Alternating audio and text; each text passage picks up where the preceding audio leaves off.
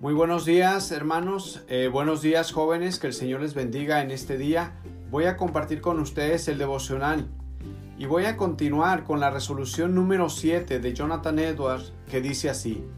Tomo la resolución de nunca hacer nada que me daría miedo hacer si se tratara de la última hora de mi vida.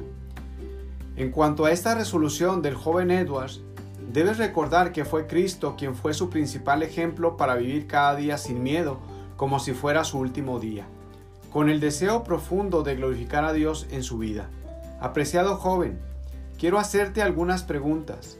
En primer lugar, ¿te da miedo orar? ¿Te da miedo leer la Biblia? ¿Te da miedo el vivir en santidad? ¿Te da miedo el darle la espalda al pecado? ¿Te da miedo darle la espalda a esos amigos, amigas que no te ayudan a vivir plenamente la vida cristiana? ¿Te da miedo dejar aquellos pasatiempos que te alejan de Cristo? Déjame decirte que el estar resuelto a no tener miedo por glorificar a Dios no se logra con tan solo una resolución. Para perder ese miedo por glorificar a Dios se necesita de Cristo.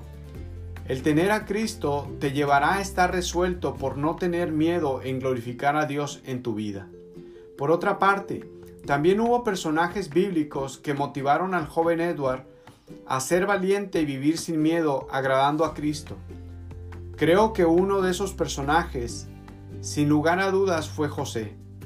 En la escuela dominical tenemos algunas semanas estudiando la vida de José, y uno de los versículos que es de gran ánimo para mi vida, que me ha impactado personalmente, además de ser como un ancla segura para aquellos momentos de tentación en cualquier área de mi vida, es cuando José respondió con una pregunta ante la tentación.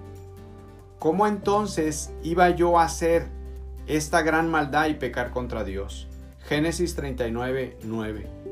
Por otra parte, José no tuvo miedo a perder su trabajo, a ser rechazado, menospreciado, humillado, incluso a ir a prisión con el único fin de poner en alto el nombre de Cristo y mantenerse en santidad. Para José fue muy importante no deshonrar a Dios con su cuerpo, con su mente, con sus pensamientos, con su testimonio de seguro conoces la historia completa y sabes que en efecto José fue a prisión acusado injustamente. Incluso el libro de los Salmos nos dice que lo humillaron y que le pusieron grillos en los pies.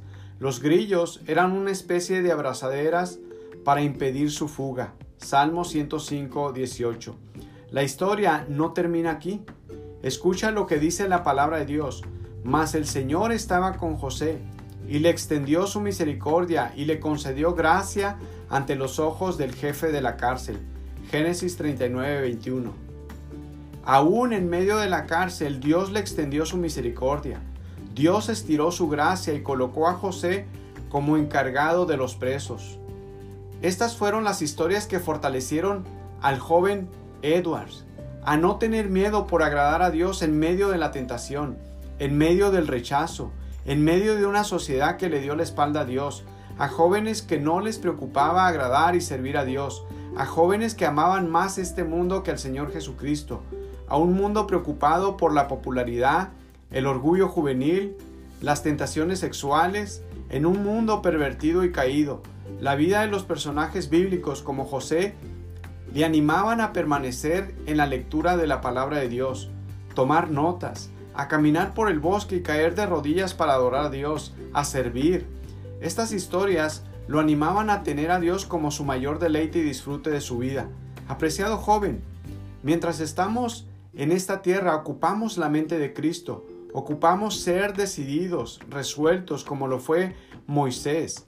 La Biblia dice que por la fe Moisés, cuando era ya grande, rehusó ser llamado hijo de la hija de Faraón escogiendo antes ser maltratado con el pueblo de Dios que gozar de los placeres temporales del pecado. Hebreos 11:24. Moisés seguramente fue otro de los ejemplos para el joven Edward y también lo puede ser para ti. Moisés fue resuelto en rechazar los placeres temporales del pecado. ¿Sabes con qué fin? Dejemos que la palabra de Dios hable, considerando como mayores riquezas el oprobio de Cristo que los tesoros de Egipto porque tenía la mirada puesta en la recompensa. Hebreos 11:26.